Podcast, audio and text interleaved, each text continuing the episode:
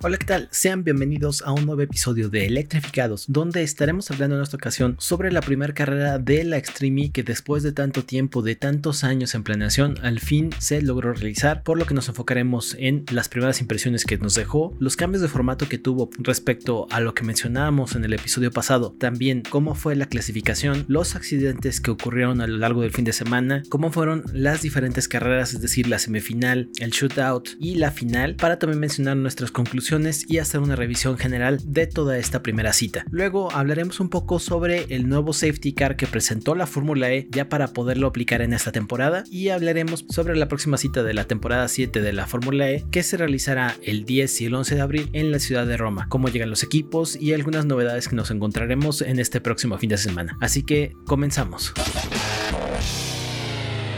¿Eres fan de las carreras y las competiciones de autos eléctricos? Entonces estás en el lugar indicado.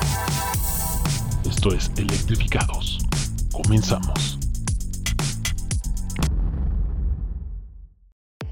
Abrimos este programa hablando sobre lo que representó la nueva competencia en el desierto de Arabia Saudita, donde pudimos presenciar la primera toma de contacto real con el campeonato y conseguimos bastante información respecto a lo que nos espera, cuál es este formato que no quedaba muy claro y en el cual se hicieron modificaciones con la intención de que tanto equipos como espectadores tuvieran una mejor idea de qué estaba sucediendo para disfrutar muchísimo mejor el evento. Todo empezó el día viernes con el primer shakedown o con la primera prueba por parte de los equipos en la zona donde se estaría desarrollando el circuito con la intención de que todos los conductores se familiarizaran un poco con la zona donde se iba a estar desarrollando la carrera para que fueran conociendo las diferentes irregularidades, los retos que se iban a encontrar a lo largo de todo su recorrido y que fueran desarrollando ya una estrategia para afrontar lo mejor posible el Desert X-Prix. En esta toma de contacto con la pista ya tuvimos algunos accidentes y algunos problemas donde se reflejó que no iba a ser nada fácil para los equipos de una manera relativamente sencilla este evento. Aquí, el primero en protagonizar ya un accidente fuerte fue el piloto Kyle Duke del equipo Chip Ganassi Racing, quien sufrió un fuerte impacto contra una de las rocas y quedando su Odyssey 21 bastante dañado al nivel que ya no les permitió seguir participando en la segunda toma de contacto de la jornada. Otro equipo que también se enfrentó a unos problemas en esta etapa fue el equipo Acciona Sainz, donde en la primera vuelta de instalación, Carlos Sainz se encontró en problemas con la dirección de su auto, resultándoles en un contratiempo y afectando la información que podían recabar en la pista. De aquí nos pasamos a lo sucedido el sábado, donde propiamente tuvimos la primera clasificación en la historia de esta nueva categoría, que nos dejó con nueve equipos intentando disputarse el mejor tiempo y las mejores posiciones. Por un lado tuvimos al equipo X44 de Sebastian Loeb y Cristina Gutiérrez, quienes abrieron la pista y que durante un buen tiempo de la sesión estuvieron al frente de la tabla. Al momento de pasar el equipo Andretti United, tuvimos una de las primeras escenas de lo complicado que puede resultar esta categoría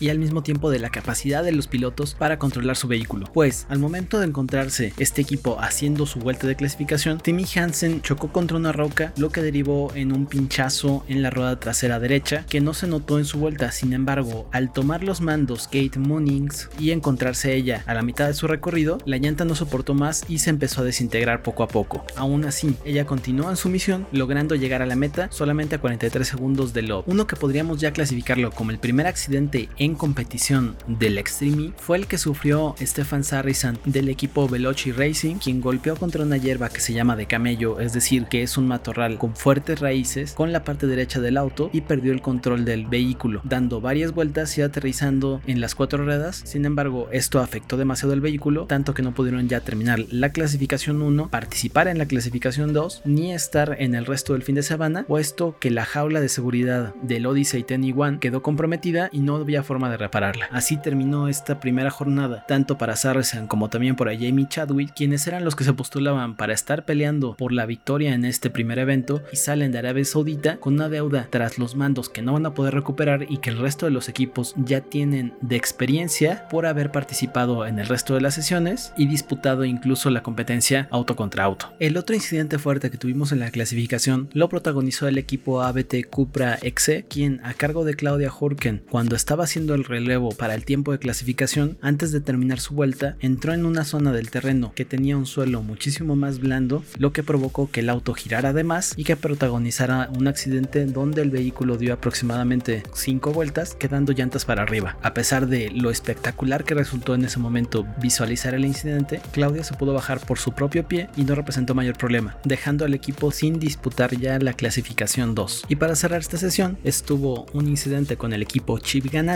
quien se encontró con problemas en la dirección asistida, pues tras el accidente del viernes en el shakedown, Sarah Price se quedó sin esta ayuda y tuvo que pelear contra el auto para lograr completar su vuelta y quedar en el último puesto. Tras la clasificación 1, las posiciones de los equipos eran Rosberg X Racing, X44, Acciona Science XC Team, Andretti United Extreme Jenson Boron XC, Hispano Suiza, Chip Ganassi y los dos accidentados que habían sido ABT Cupra y Veloce Racing. La segunda etapa de clasificación estuvo marcada más por la prudencia de los pilotos, donde no se registró ningún incidente y quien se quedó con el mejor tiempo fue en esta ocasión el equipo X44, pilotado por Cristina Gutiérrez y Sebastián Lowe. En lo que casi todos los pilotos coincidían es que tras una primera parte donde todos los autos habían pasado ya por el circuito, la segunda vuelta se hacía muchísimo más complicada porque los autos tenían menos potencia y la superficie había cambiado completamente, pues podíamos ver ya canales por donde las llantas de los autos pasaban y elevaba el nivel de dificultad que esto representaba para los pilotos. También aquí encontramos algunos errores por parte de los pilotos al momento de hacer el cambio de conductor, pues empezaron a aplicarse sanciones, como fue el caso del equipo de Jenson Button, que tras sobrepasar este límite marcado en la zona de cambio, les aplicaron un tiempo extra de 3 minutos. Y el otro equipo que también se vio afectado por estos castigos fue el Rosberg X Racing, a quien se le aplicó una multa de 60 segundos, pero aún así logrando pasar a la semifinal. Para esta etapa no participó el equipo Chip Ganassi, derivado de los problemas que había tenido, pasando automáticamente a formarse en el Shootout, que es una de las adiciones al formato de estos eventos, donde solamente se pelean por posiciones en el campeonato y por los últimos puntos disponibles. Tras las dos sesiones de Q1 y de Q2 y los tiempos promediados de ambas participaciones, las posiciones fueron en primer lugar el equipo X44, Acciona Sainz XC Team, Rosberg X Racing, Andretti United, Hispano Suiza, JBXC, Chip Ganassi, Eviti Copra y Veloce Racing. Ahora entramos al domingo donde se registraron las tres carreras principales, el shootout, la semifinal y la carrera loca. Recordemos que los primeros dos equipos de la semifinal y el primero de la carrera loca pasaban a la final para disputarse la mayor cantidad de puntos, mientras que los tres últimos equipos de las dos rondas de clasificación iban a disputar el shootout, que es una prueba en la que se disputan tanto su lugar en la tabla como los puntos finales, y que en esta ocasión dejó solamente a dos equipos participando tras el abandono de Veloci Racing por el accidente en la Q1. A esta semifinal llegaban los equipos de X44 a cargo de Sebastián Love y Cristina Gutiérrez, Sainz XC Team a cargo de Carlos Sainz y de Laila Sanz, y de Rosberg X Racing a cargo de Christopherson y de Molly Taylor, quienes pudieron decidir su ubicación de salida por la votación de los aficionados en el grid play. Aquí ya pudimos observar algunas de las complicaciones que representaba una carrera por la primera posición, pues la visibilidad era prácticamente nula y si bien Carlos Sainz lograba tener la mejor salida que el resto de sus compañeros, se enfrascó en una batalla con Christopherson al llegar a la primera puerta de la ruta,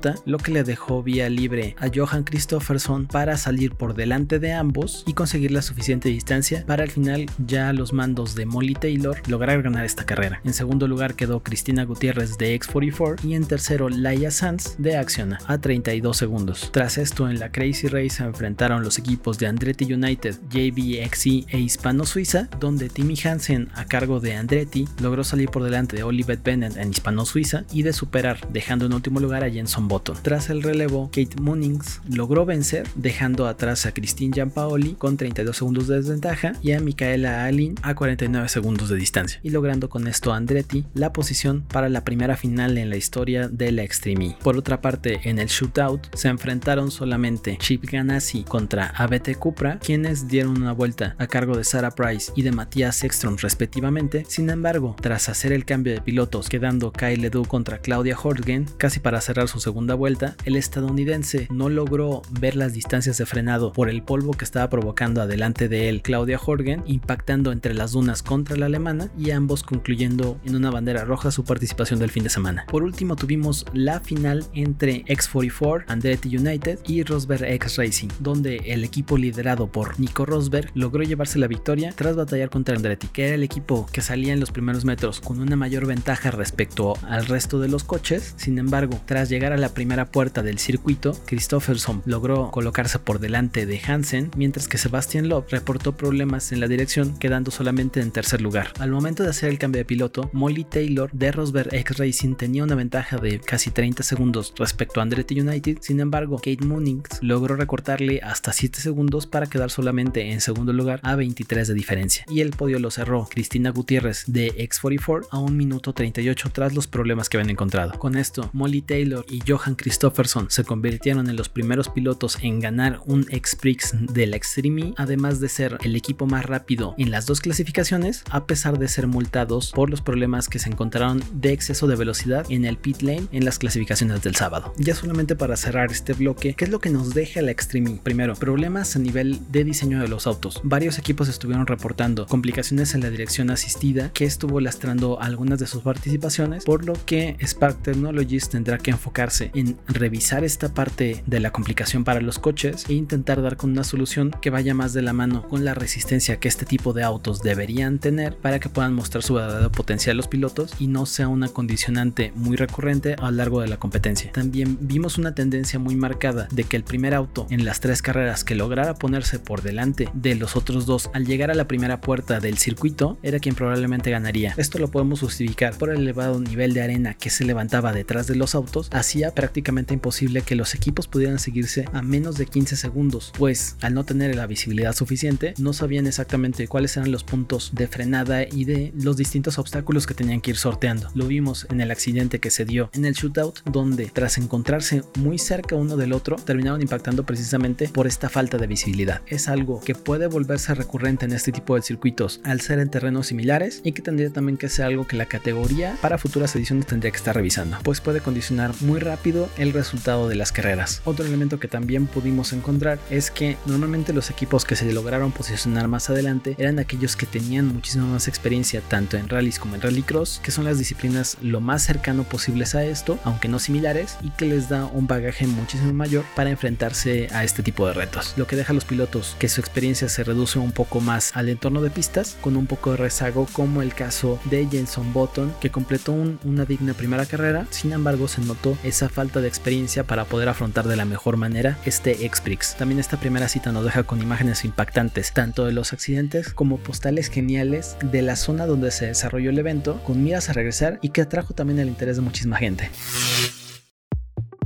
Ahora cambiamos un poco de tema para enfocarnos en el nuevo safety car que presentó la Fórmula E para poder utilizar a lo largo de esta temporada 7. Se trata de un auto Mini Cooper al que se le nombró Electric Bay Seater que estará acompañando al BMW E8 Roadster en este serial. Este auto tendrá su debut el próximo 10 de abril en la carrera número 3 de esta temporada 2021 y el piloto que se encontrará al volante será Bruno Correira, quien destaca algunas de las cualidades que tiene este vehículo, que es una gran agilidad, un gran rendimiento y sobre sobre todo que se parece en la manera de conducirlo a como si se tratara de un kart. Entre algunas especificaciones con las que cuenta esta unidad es que respecto a la versión en serie baja 130 kilos de peso quedando solamente en los 1230. Cuenta con una suspensión de competición que permite ajustar algunos elementos como la compresión de estas, la altura que tiene y la inclinación que da, frenos de 4 pistones y llantas forjadas de 18 pulgadas que llevan unos neumáticos Michelin Pilot Sport. El motor produce 184 caballos de potencia y puede acelerar de 0 a 100 kilómetros en 6.7 segundos, 6 décimas más rápido que el coche estándar, y la pantalla de información central que tienen estos autos la sustituye por una cubierta de fibra de carbono buscando la mayor reducción de peso. Además, este auto cuenta con faldones laterales, así como una mayor refrigeración para los frenos, además de las luces intermitentes blancas del safety car integradas en el capó y algunas piezas impresas con fibra de carbono reciclada en 3D, así como un gran difusor y un prominente alerón trasero. Así que esperemos a ver qué tal se comporta en pista y sobre todo ojalá no lo veamos demasiado a lo largo de los dos eventos.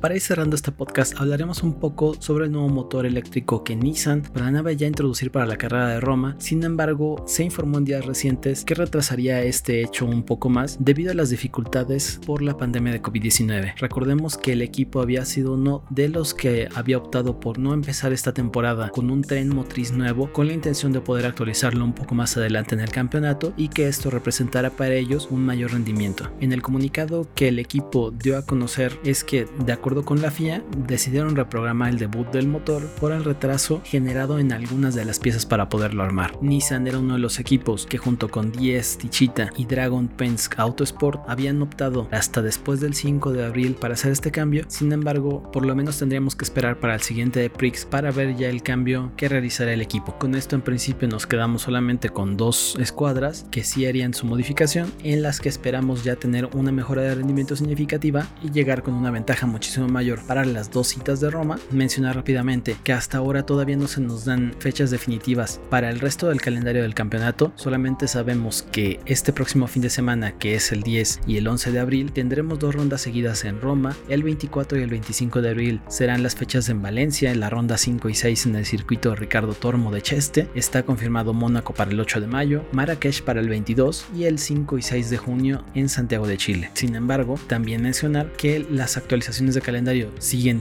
estando sujetas a las restricciones de viaje que existan en cada uno de los países por los protocolos que manejen y a lo que decida también el Consejo Mundial de Automovilismo de la FIA. ¿Y que esperamos de la Fórmula E en su llegada al país italiano? Que se sigan manteniendo la cabeza tanto Mercedes como Jaguar. Este circuito en anteriores ocasiones que hemos pasado por aquí se les ha ajustado bien y en el caso de Stoffel Bandor algo similar, así que posiblemente veamos estos equipos por enfrente del resto. También veremos de lo que es capaz Andre Lotterer en este circuito tras haber obtenido buenos resultados en anteriores ediciones y esperemos ver qué tan fuerte es el salto de los equipos que hacen el cambio de motor como sería si no hay mayores modificaciones en Tichita y en Dragon's.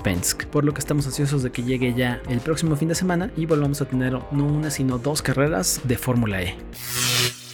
Con esto llegamos al fin de un nuevo episodio. Muchas gracias por haber llegado hasta aquí. Nuestro siguiente podcast será la próxima semana, tras las dos citas que nos esperan en Roma, así que sigan al pendiente. Si no están suscritos, háganlo para no perderse nada de información de todas estas categorías de autos eléctricos. Por mi parte sería todo. Mi nombre es Gonzalo Hernández y nos escuchamos la semana que viene en otro episodio más de Electrificados. Hasta la próxima.